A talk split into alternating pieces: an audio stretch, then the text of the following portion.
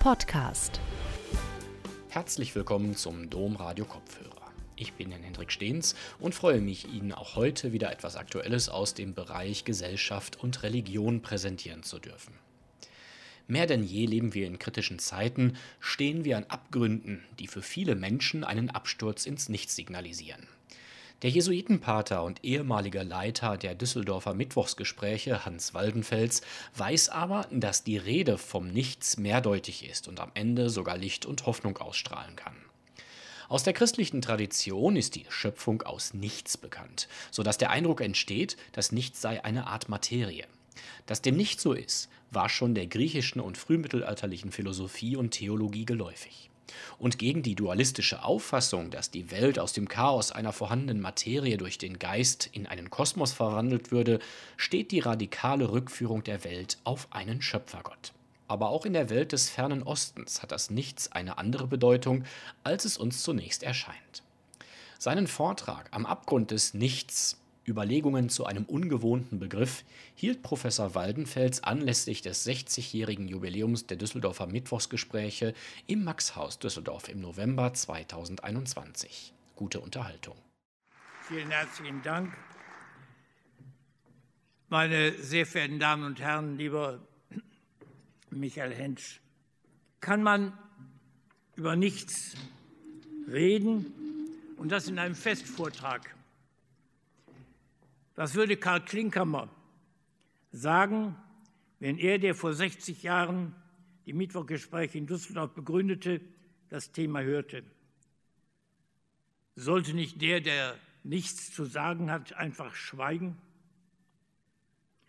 Von dem in Österreich geborenen Philosophen Ludwig Wittgenstein stammt der Satz, wovon man nicht sprechen kann, darüber muss man schweigen. Doch gibt es gibt auch den Hinweis, es gibt allerdings Unaussprechliches. Dies zeigt sich. Es ist das Mystische. Doch das Merkwürdige ist, man kann nicht nur über das Nichts reden, man tut es auch.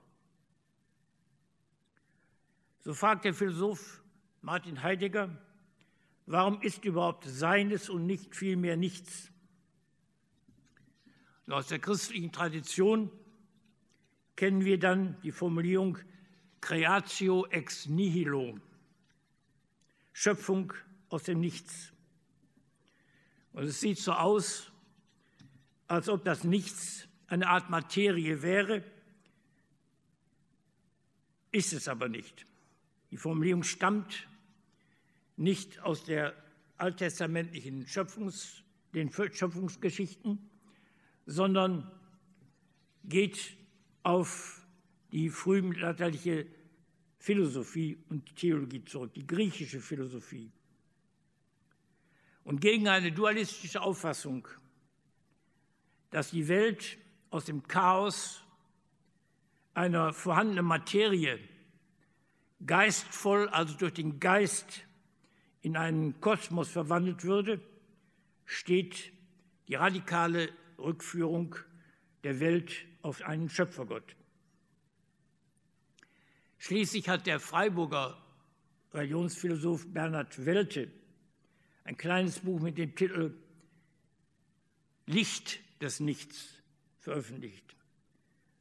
Es spricht von der Möglichkeit religiöser Erfahrung. Und darin erinnert er an ein Wort des protestantischen Philosophen Wilhelm Weichschädel, das dieser im Angesicht seines Todes niedergeschrieben hat. Ich muss das ganz langsam lesen. Im dunklen Bechergrund erscheint das Nicht des Lichts. Der Gottheit dunkler Schein ist so das Licht des Nichts. In dieser ungewöhnlich erscheinenden Formulierung ist das Nichts nicht ein spekulativer Begriff, sondern in seiner Paradoxität Ausdruck einer konkreten Erfahrung, also ein Vollzugsbegriff, ein Begriff, der im konkreten Leben vollzogen und Wirklichkeit wird. Was wir nichts nennen, leuchtet hier. In einem von Josef Ratzinger herausgegebenen Band Die Frage nach Gott schreibt Welte am Ende seines kleinen Buches, seines kleinen Beitrags Folgendes. Das Nichts ist nicht leeres Nichts. Die ethische Grundentscheidung belehrt uns darüber, dass es trägt, wahrt und entscheidet. Von ihr geht ein Appell aus. Vertrau dich an, betritt das Bodenlose und Schweigende des Nichts und glaube, es trägt. Seine lautlose Macht ist größer, ohne Konkurrenz größer gegenüber allem, was sonst groß und mächtig erscheint. Und hier hilft dann Wittgensteins zweiter Hinweis. Es gibt Unaussprechliches, das sich zeigt. Er nennt es das Mystische. Und tatsächlich könnten wir sowohl Heidegger wie auch Welte fragen, was ihnen denn das Mystische eigentlich bedeutet, wo sie es finden. Wir wollen aber stattdessen zunächst einen Sprung machen in die Welt, die mich auch so nachdrücklich geprägt hat. In der Einleitung wurde es ja schon gesagt, der Ferne Osten, in dem sich für mich der Blick für das Nichts ganz neu eröffnet hat und wir auf ganz neue Weise international, interkulturell und auch interreligiös ins Gespräch kommen.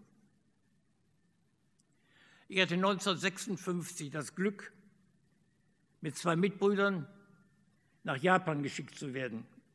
Und ich hatte weiter das Glück, dort nicht nur eine zweijährige Sprachschule zu absolvieren und meine Theologie zu studieren. Ich lebte auch zwei Jahre in Hiroshima, wurde dort und von dort mit Pater Enomia, Hugo Makibi Enomia Lassalle mit der Übung des, der Zen-Übung, der Zen-Meditation bekannt gemacht und konnte unter der Leitung seines Zen-Meisters ein sogenanntes Session, also eine Woche lang intensiver Übung mitmachen. Zudem hatte ich in dem Basken Pedro Arupe eine spirituelle Persönlichkeit, zunächst als Vizeprovinzial und später als Provinzial in der ganzen Zeit meiner, meines Japan-Aufenthaltes, dem ich letztlich verdanke, dass ich in Kyoto mit dem Philosophen Keiji Nishitani meinen Sensei fand. Und Sensei ist das japanische Wort für Lehrer, für Meister. Das besteht aus zwei Worten, kann man sagen. Sen heißt voraus und Sei heißt Leben. Also Sensei ist einer, der etwas vorgelebt hat, vorlebt. Und das ist Nishitani im Grunde genommen für mich geworden.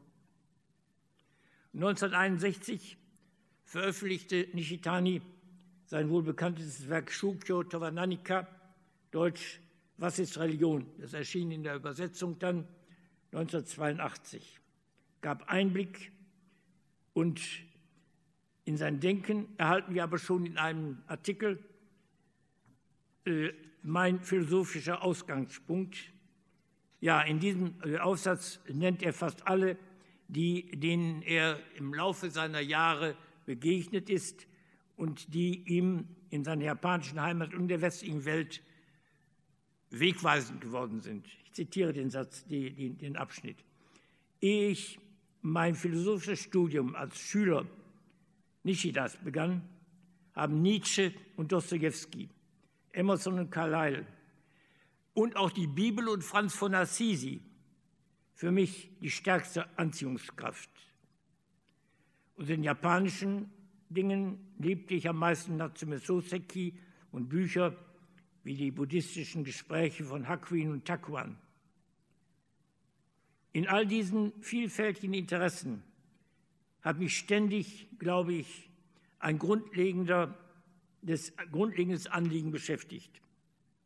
Im Zentrum dieses Wirbels lauerte der Zweifel. über das wahre Selbst des Menschen.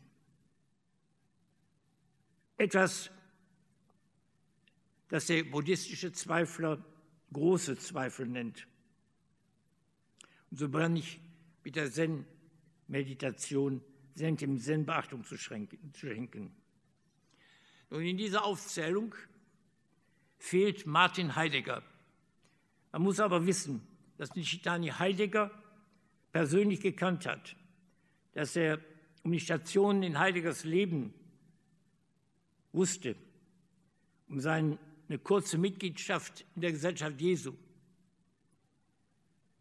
dann um sein erstes Studium der katholischen Theologie in Freiburg, dann seine Beziehung zu Rudolf Bultmann in Marburg und dem, zur Marburger Theologie.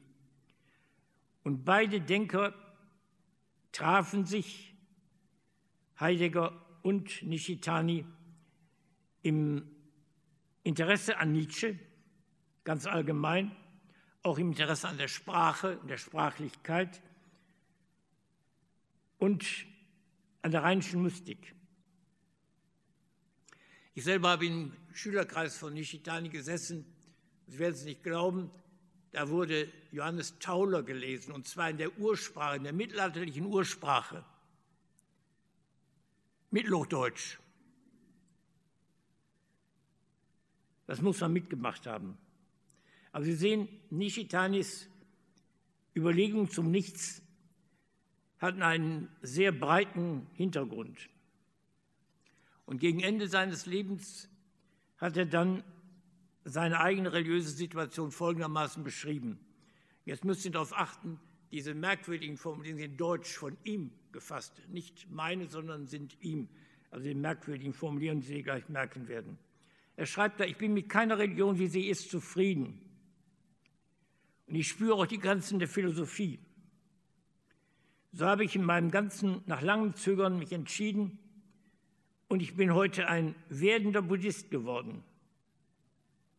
Einer der Hauptgründe für diese Entscheidung war, so merkwürdig es klingen mag, dass ich den Glauben des Christentums nicht annehmen konnte und aber auch nicht in der Lage war, ihn abzulehnen. Was das Christentum angeht, so kann ich nicht mehr als ein werdender Christ sein. Wenn es um den Buddhismus geht, jetzt kommt seine Formulierung, so kann ich den Buddhismus annehmen als ein werdend gewordener Buddhist. Und von diesem Standpunkt aus kann ich zur selben Zeit ein werdend nicht gewordener Christ sein. Insofern, als ich Buddhist bin, kann ich kein werden, kein gewordener Christ sein. Sie merken hier, diese Sprache ist schwierig, aber wie gesagt, er ringt förmlich um die Sprache. Und das Denken, Denken verbindet Nishitani aber, wie gesagt, in der Praxis mit dem Zen. Und er selber ist in der Zen-Übung ein Zen-Meister geworden. Nun, ich komme zum Stichwort Mystik.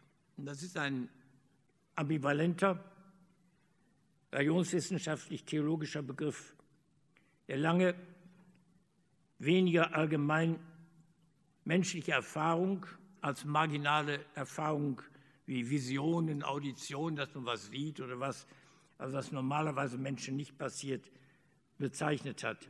Karl Rahner aber hat in seiner Zeit einen neuen Zugang zur Mystik eröffnet und hat so formuliert, der Fromme von morgen wird ein Mystiker sein, einer, der etwas erfahren hat. Oder er wird nicht mehr sein, weil die Frömmigkeit von morgen nicht mehr durch die im Voraus zu einer personalen Erfahrung und Entscheidung einstimmigen selbstverständliche öffentliche Überzeugung und religiöse Sitte aller mitgetragen wird. Die bisher übliche religiöse Erziehung, also nur noch eine sehr sekundäre Dressur für das religiös-institutionelle sein kann. Das ist ein ganz wichtiger Punkt. Die Erziehung kann nur für das Institutionelle sekundär nachträglich sein. Und jetzt achten Sie darauf, dass für Rahner Mystik jeden Menschen betrifft, nicht nur Christen, sondern eben auch jeden religiösen Menschen. Und zwar in der Grundlegung des jeweiligen Glaubensvollzugs. Keineswegs also nur Christen. Der Glaube ist aber dann nicht primär geprägt von intellektuellen Einsichten und Bekenntnisformen, sondern von ganz gewöhnlichen Erfahrungen, die der Mensch in seinem alltäglichen Leben macht. Und Erfahrung darf nicht einseitig verstanden werden. Der Begriff ist aktiv und passiv zu verstehen. Wir machen Erfahrungen, wenn wir experimentieren. Wir machen aber auch Erfahrungen, die sich einfach ereignen, die an uns geschehen, die uns im Leben widerfahren. Und in diesem Sinne erleben wir glückliche Stunden, doch vielleicht auch noch mehr Leid. Und wir stehen vor Abgründen, Unwegsamkeiten, fühlen uns einsam, verlassen und leer. Und weil wir leibhafte Menschen sind, wollen wir diese Erfahrungen zur Sprache bringen. Es ist also so, all das drängt in die Sprache hinein. Und so kommt es zu Äußerungen der Freude und des Dankes.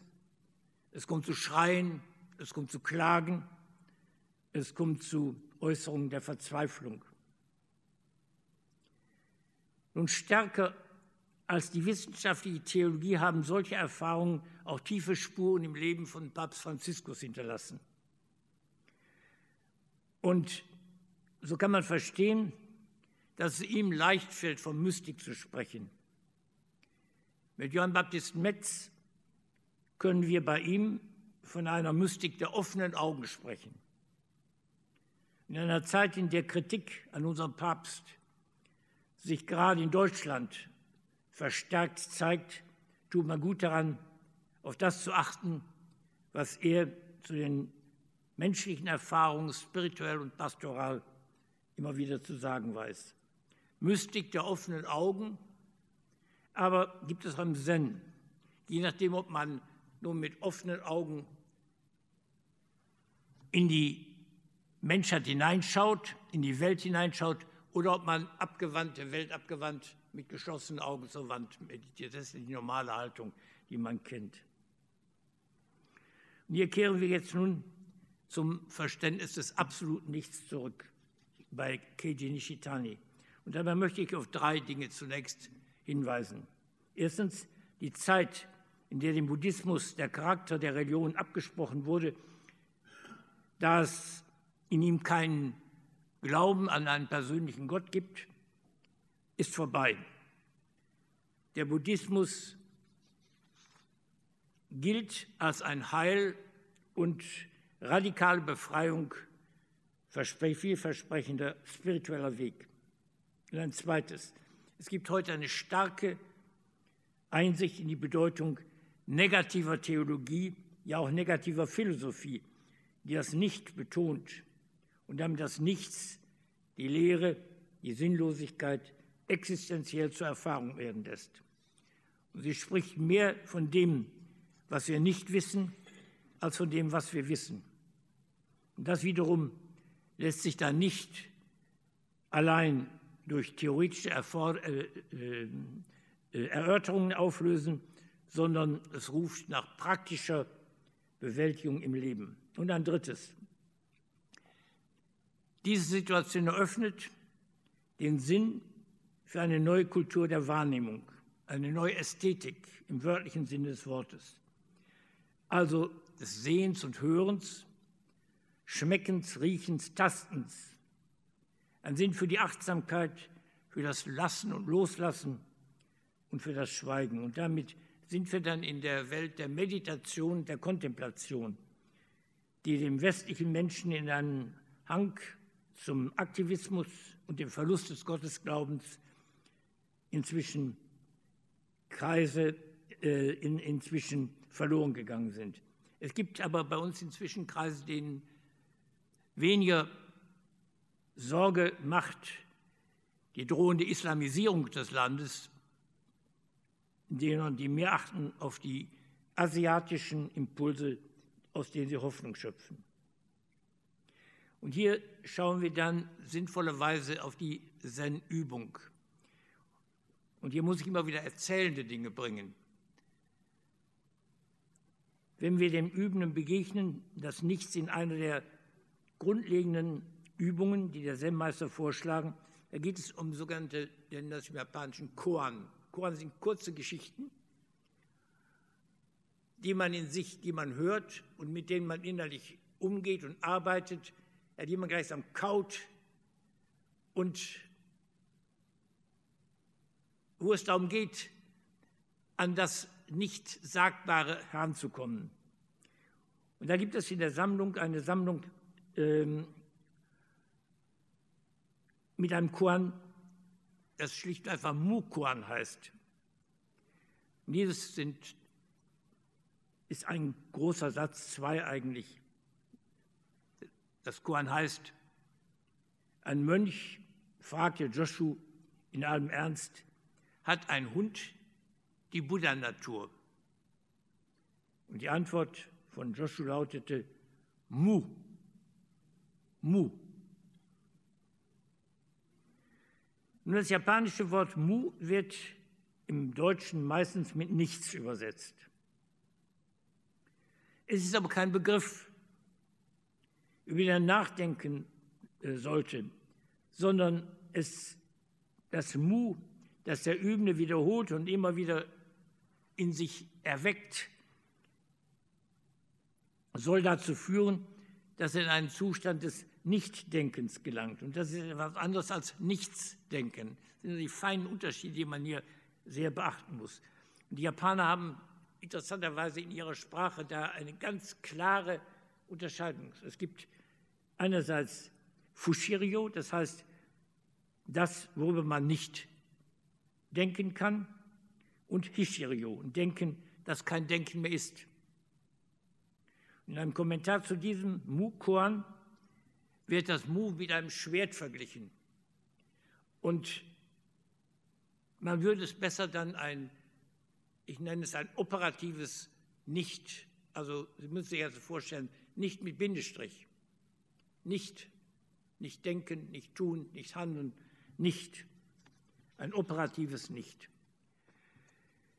Der Horizont nun, das Mu als operatives Nicht, weitet sich, wenn wir auf den Reichtum der japanischen Sprachverbindungen im Umfeld von Mu achten. Und ich nenne hier nur den Zusammenhang von Nichts und Lehre, aber jetzt nicht mit H geschrieben, sondern mit zwei E. Lehre. Nichts und Lehre. Für Nishitani war dieser Zusammenhang so wichtig, dass er am Ende mehr von Lehre als von nichts gesprochen hat. Und die Grundbedeutung dieses Wortes, sino-japanischen Wortes, ist so viel wie Öffnung, weiter Himmel, leerer Himmel, Horizont, Weite und Leere. Dann noch Leere, Vakuum, leer sein.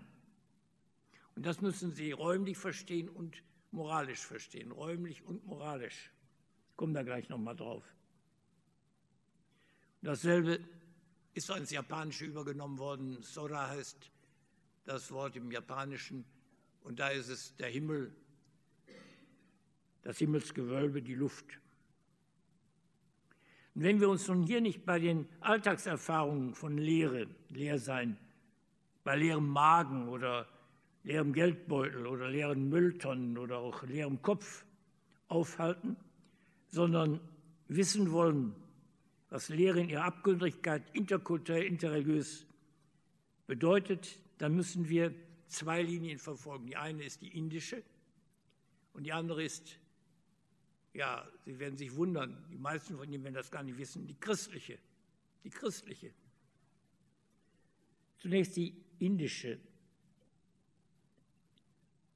Ku geht im Ursprung auf das Sanskritwort Shunyata zurück. Und das ist wiederum äh, geht, wird verbunden mit einem indischen Weisen aus dem zwei, Übergang vom zweiten zum dritten nachchristlichen Jahrhundert. Und der Mann heißt Nagarjuna. Nagarjuna. Und Karl Jaspers, auch einer unserer großen Philosophen, hat diesen zu den großen Philosophen der Weltgeschichte gezählt. Aber Nagarjuna war zugleich ein Mann der Praxis, der meditativen Praxis, der die Lehre nicht nur spekulativ betrachtet und beschrieben hat, sondern der sich vor allem gelebt hat. Und im Sinne des heutigen Verständnisses von Mystik können wir einfach nur sagen, er war eben ein Mystiker. Nun, ich kann auf diese Lehre natürlich nicht groß hier eingehen, aber äh, ich will das in einem Wort zusammenfassen, das einer seiner besten Kenner, Frederick Streng, ein Amerikaner, äh, äh, so zusammengefasst hat. Text ist auch nicht ganz einfach. Lehre ist nicht substanzhaft und nicht wahrnehmbar. Aber so wie nicht Substantialität keine Nicht-Existenz besagt, sondern meint, verneint, dass Dinge in sich wirklich sind, so bedeutet nicht Wahrnehmbarkeit nicht einen Zustand des Unterbewusstseins. Eher dient es dazu, die Neigung zu hemmen, Phänomene dadurch Substanz zu verleihen, dass man ihnen Begriffe beilegt. Da ist die Lehre selbst leer sowohl im ontologischen wie im epistemologischen Sinne. Sie ist leer von jeglichem selbstgenügsamen Sein und jenseits der beiden Bestimmungen leer und nicht leer. Also jenseits von allem. Damit bringt Streng auf seine Weise die Ambivalenz dessen zum Ausdruck, was wir als absolutes Nichts bezeichnen. Will man es verstehen, muss man sich nochmals von ihm lösen, freimachen. Es geht um das Sagen des Unsagbaren, selbst um ein Lehrwerden von der Lehre, um eine Erfahrung der Nichterfahrung.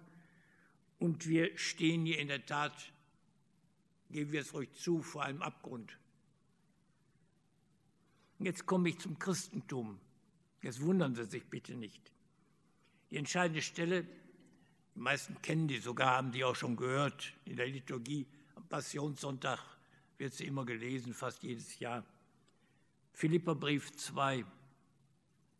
Solche Gesinnung habt untereinander, wie sie sich Christus Jesus, wie sie in Christus Jesus war. Er, der in Gottes Gestalt war, erachtete das Gott Gleichsein nicht wie ein Beutestück, sondern er entäußerte sich, nahm Knechtsgestalt an und war den Menschen gleich in seiner äußeren Erscheinung als ein Mensch erfunden, erniedrigte er sich selbst und wurde gehorsam bis zum Tod, bis zum Tod am Kreuz.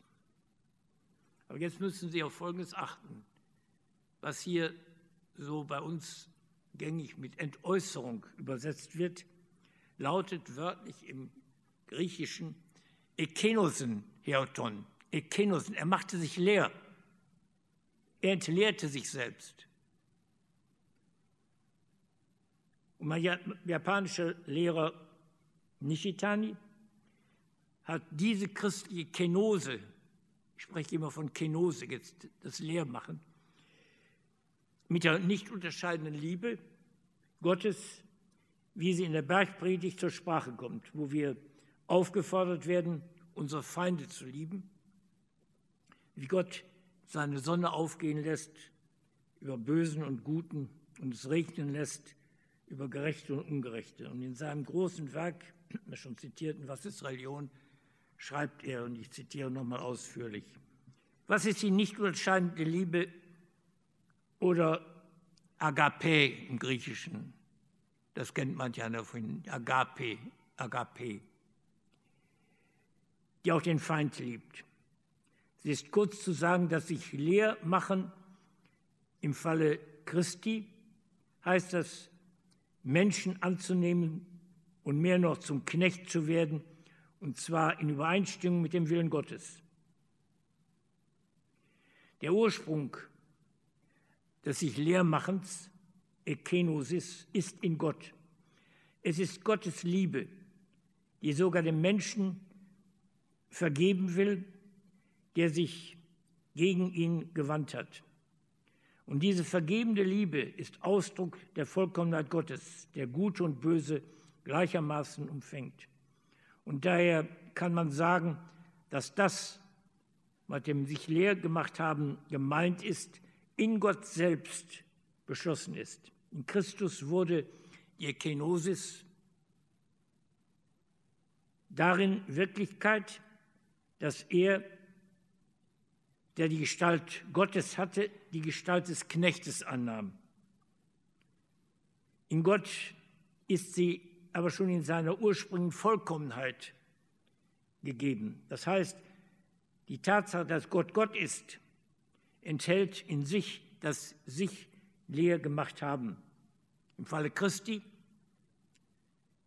ist es eine Tat, die er vollbringt. Im Falle Gottes ist es seine ursprüngliche Natur. Was Ekenosis für den Sohn ist, das ist Kenosis für den Vater. Das sind Worte eines japanischen Denkers, der kein Christ ist. Unser Thema heute Abend, ich erinnere noch mal daran, heißt Am Abgrund des Nichts. Und ich möchte jetzt mit zwei Bildgeschichten Sie in die heutige Welt mit ihren Abgründen zurückrufen. Und wieder stammen die beiden Geschichten aus den beiden Welten, von denen ich spreche. In beiden Geschichten stehen wir auf dem Marktplatz der Welt. Die eine Geschichte, ja, wir haben ihn ja schon mehrfach genannt, geht auf Nietzsche zurück. Die Ablehnung Gottes erreicht ja ihren neuzeitlichen Höhepunkt in der klassischen Stelle, in der Nietzsche vom Tod und von der Tötung Gottes spricht. Ja, die Stelle findet sich im dritten Buch der fröhlichen Wissenschaft. Und dort erzählt Nietzsche von einem tollen Menschen, der am hellen Vormittag mit einer Laterne auf dem Markt herumläuft und schreit, ich suche Gott. Denen, die ihn dann auslachen, hat er Folgendes erleben. Ich will Ihnen auch diesen Text doch ausführlich zitieren. Sie kennen die meisten, manche hat ihn vielleicht gehört, aber Sie haben ihn vielleicht auch selten wirklich wahrgenommen. Wohin ist Gott? Ich will es euch sagen. Wir haben ihn getötet ihr und ich. Wir alle sind seine Mörder. Aber wie haben wir das gemacht? Wie vermochten wir, das Meer auszutrinken? Wer gab uns den Schwamm, in dem wir den ganzen Horizont wegwischen? Was taten wir, als wir diese Erde von ihrer Sonne losketteten. Wohin bewegt sie sich nun? Wohin bewegen wir uns? Fort von allen Sonnen stürzen wir nicht fortwährend und rückwärts, seitwärts, vorwärts, nach allen Seiten. Gibt es noch ein Oben und ein Unten? Irren wir nicht wie durch ein unendliches Nichts, haucht uns nicht der leere Raum an? Ist es nicht kälter geworden? Kommt es nicht immer dort, immerfort die Nacht und mehr Nacht? Müssen die Laternen am Vormittag angezündet werden? Hören wir noch, hören wir noch nichts von dem Lärm der Totengräber, welche Gott begraben? Riechen wir noch nichts von der göttlichen Verwesung, auch Götter verwesen? Gott ist tot, Gott bleibt tot. Und wir haben ihn getötet. Wir trösten uns, die Mörder, wie trösten wir uns als Mörder aller Mörder?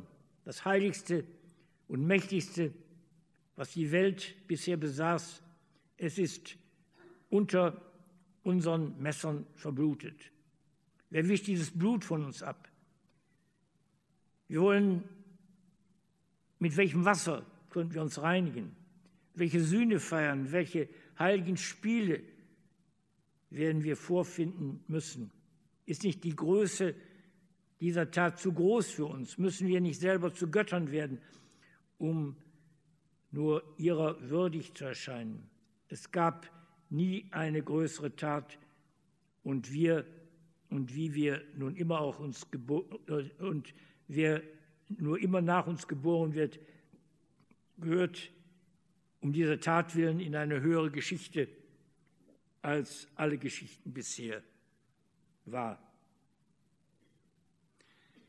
Wie gesagt, dieser Text stammt aus dem Jahr 1882. 1882. Und wir leben heute im Jahr 2021, also fast 140 Jahre später. Und wir fragen uns, hat die Welt sich geändert?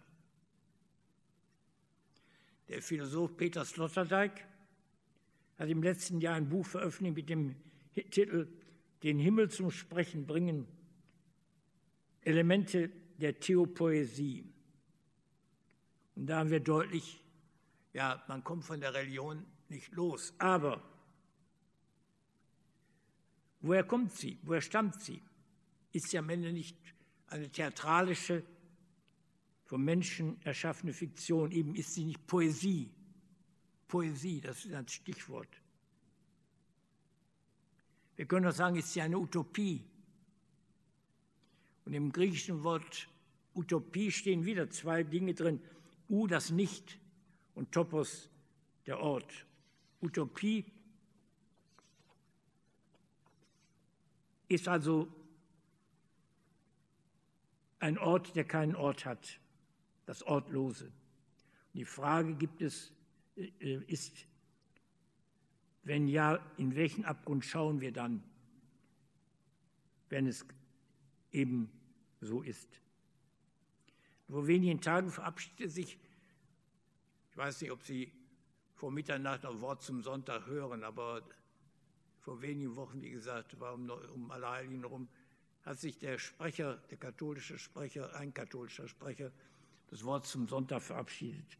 Und er fragte in seiner letzten Sendung kurz vor Mitternacht, ich bin eigens deswegen aufgeblieben, um das zu hören. Er fragte sich, warum er eigentlich noch in der Kirche ist. Und er verspricht auch nicht, das hat er gesagt, er verspricht nicht, dass er drin bleibt. Im Augenblick, sagt er, kann er noch manches, manche Menschen helfen. Aber was mir aufgefallen ist, in diesem seinem letzten Wort zum Sonntag hat er weder Jesus erwähnt, noch die Botschaft des Evangeliums. Kein Wort darüber. Ein katholischer Priester wohlgemerkt frage ich, ist Gott tot? Und dann habe ich zu meinem Geburtstag bekommen, ein renommierter Philosoph hat einen umfangreichen Band verfasst mit zahllosen Begegnungen von, mit Philosophen und Wissenschaftlern, Literaten und Künstlern in allen Teilen der Welt. Aber unter den Wissenschaftlern nennt er keinen einzigen Theologen, keinen einzigen. Man fragt sich dann, ist die Theologie keine Wissenschaft mehr? Oder ist das, was sie beschäftigt, die Frage und Suche des Menschen nach Gott überholt? Auch hier die Frage, ist Gott tot? Und dann noch schließlich dieses, nach dem Beobachten der Kölner Kirchenzeitung, das haben Sie ja gebracht, zitiere Sie da aus der Kölner Kirchenzeitung, fehlten beim traditionellen ökumenischen Gottesdienst vor der Konstituierungssitzung des neuen Deutschen Bundestags die führenden Vertreter der an der Regierungsbildung beteiligten Parteien. Weder Annalena Baerbock noch Robert Babeck, weder Christian Lindner noch Olaf Scholz waren anwesend. Und voraussichtlich wird Deutschland in Olaf, Olaf Scholz den ersten konfessionslosen Kanzler der Bundesrepublik Deutschland erhalten, der Nachkriegszeit erhalten. Nietzsches Schrei von Gottes Tod tönt stärker denn je auf den Marktplätzen der Welt. Und wir stehen vor einem Abgrund. Aber jetzt kommt die andere Weise. Wir schauen auch noch mal nach Asien. Und dort gibt es im Zen-Buddhismus die berühmte Geschichte vom Hirt, der Hirt und der Ochs, in der der japanische Zen-Meister Ozu Übenden in zehn Stationen zum Ziel begleitet, zum Ziel der Erleuchtung. Und jede Station besteht aus einem Bild, das Sie sehen können. Ich kann es Ihnen leider Gottes nicht heute vorführen, würde ich sonst gerne getan haben, kann ich aber im Moment nicht. Und mehreren Lobgesängen. Und die Geschichte ist hier nicht im Einzelnen nachzuzählen, aber nur so viel dazu. Der Mensch ist auf der Suche nach seinem wahren Selbst. Wer bin ich wirklich? Und das Selbst äh, ist hier dargestellt im Sinnbild des Ochsen. Der Suchende der Übung erblickt ihn, findet ihn, fängt ihn ein und bändigt ihn schließlich. Und dann vergisst er die Differenz zwischen sich und dem Ochsen und ist erschien die große Einheit. Die große Einheit ist ein großer runder Kreis, ein leerer Kreis. Aber damit endet die Geschichte nicht. Vielmehr führt der Weg in den Ursprung und Grund, sodass der Hirte sich am Ende in der zehnten Station mit offenen, leeren Händen auf dem Marktplatz der Welt wiederfindet. Und ihr findet dann die Station 9 eine Zuspitzung und Überhöhung, denn der Erleuchtete betritt mit offenen Händen den Marktplatz der Welt und die Umwelt sieht den Menschen in seiner Mitwelt. Der Erleuchtete bleibt nicht allein, sondern in der Vielgestalt anderer, in der, viel, der vielen, äh, ist, in der, äh, ist in seiner Erleuchtung fähig, anderen den Weg zum Verstehen zu öffnen. Selbstlos und mit leeren Händen steht er auf dem Marktplatz der Welt und der Verstehende kann nur noch lachen. Ich lese Ihnen die drei Lobgesänge nun zur zehnten Station. Mit entblößter Brust und nackten Füßen kommt er herein auf den Markt, das Gesicht mit Erde beschmiert, der Kopf mit Asche über und über bestreut seine Wangen überströmt von mächtigem Lachen. Ohne Geheimnis und Wunder zu mühen, lässt er je die dürren Bäume erblühen.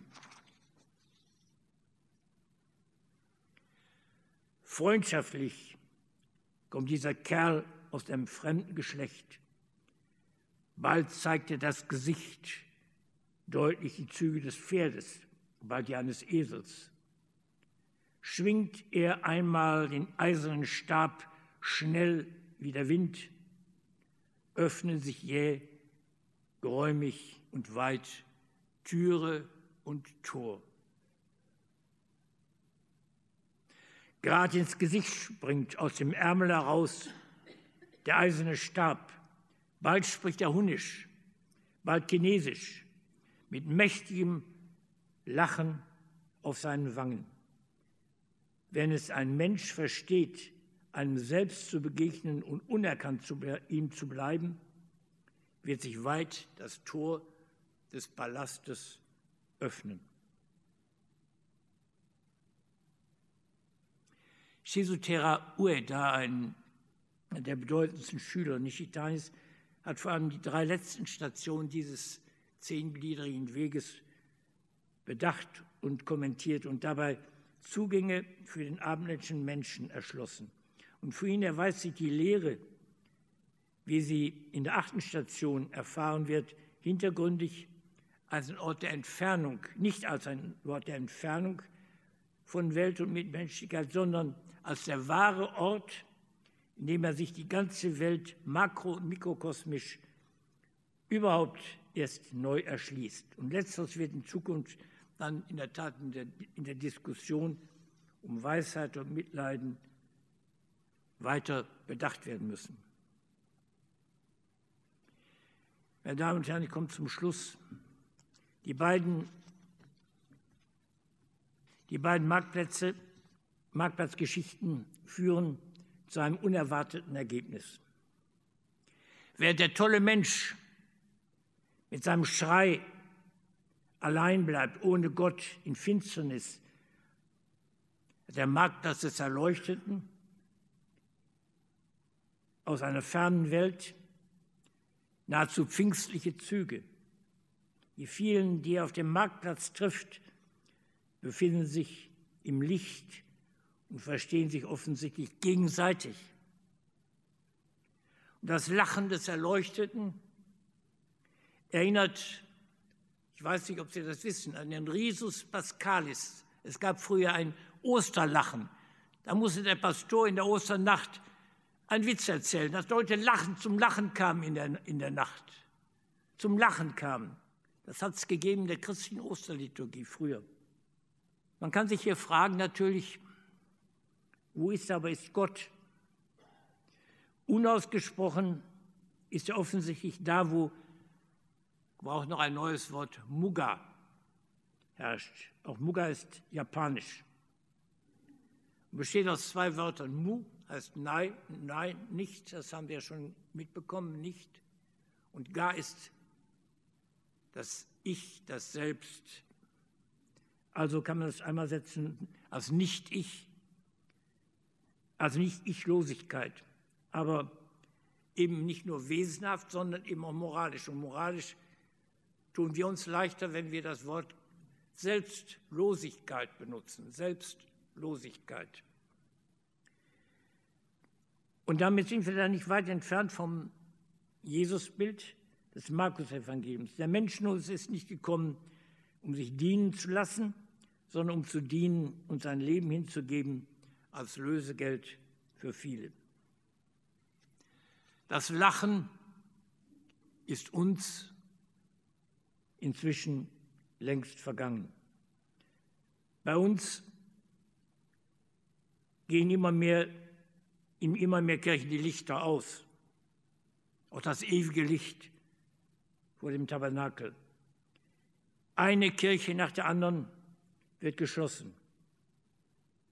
Man kennt zwar Sprüche wie Vox Populi, Vox Dei, das heißt, Volkes Stimme ist Gottes Stimme. Und meine Damen und Herren, ich frage mich, kennt man dieses Wort in Köln?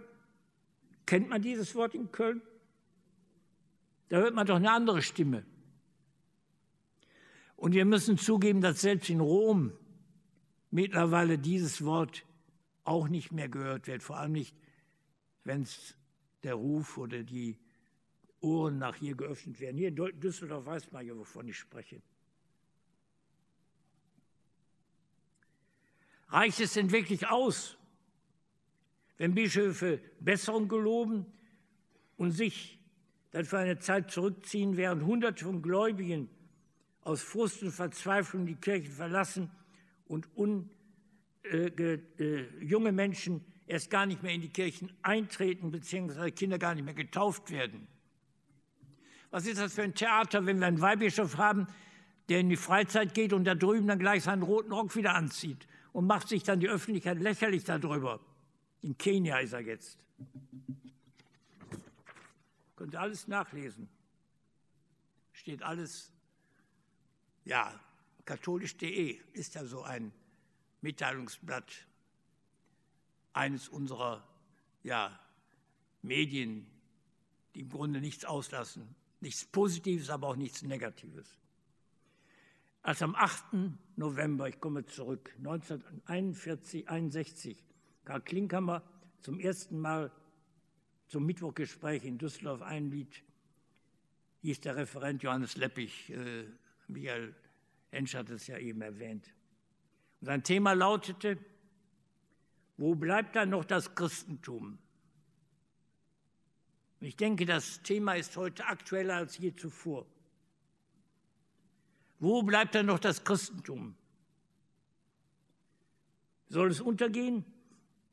Und wollen wir mit ihm in den Abgrund des Nichts stürzen? Hier gibt es ein tröstliches. Und das besteht darin, dass wir Menschen weder die Tiefe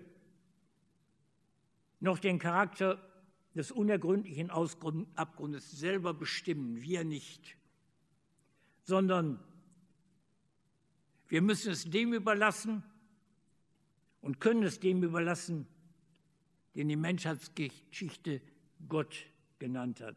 Und da gibt es das, was Bernhard Welte, komme zurück, im Blick auf einen anderen, ihm eigentlich Fremden das Licht des Nichts genannt hat.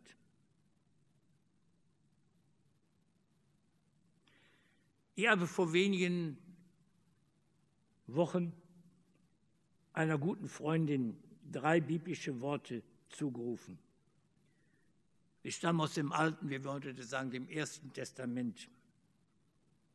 Das war die Bibel, die der Jude Jesus gelebt hat.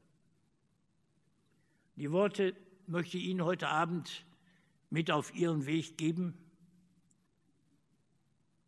Und ich wünsche Ihnen, dass Sie mit diesen Worten am Abgrund des Nichts bestehen können. Erste stammt aus dem Buch, fünften Buch Mose. Der Herr, dein Gott, hat dich auf dem ganzen Weg, den du gewandert bist, getragen, wie ein Vater seinen Sohn trägt. Der zweite stammt aus dem Psalm 108. Deine Gnade, Gott, reicht, soweit der Himmel ist. Und deine Wahrheit, soweit die Wolken ziehen. Das letzte ist vielleicht das Schönste mit aus dem Psalm 18. Mit meinem Gott überspringe ich Mauern. Ich danke Ihnen.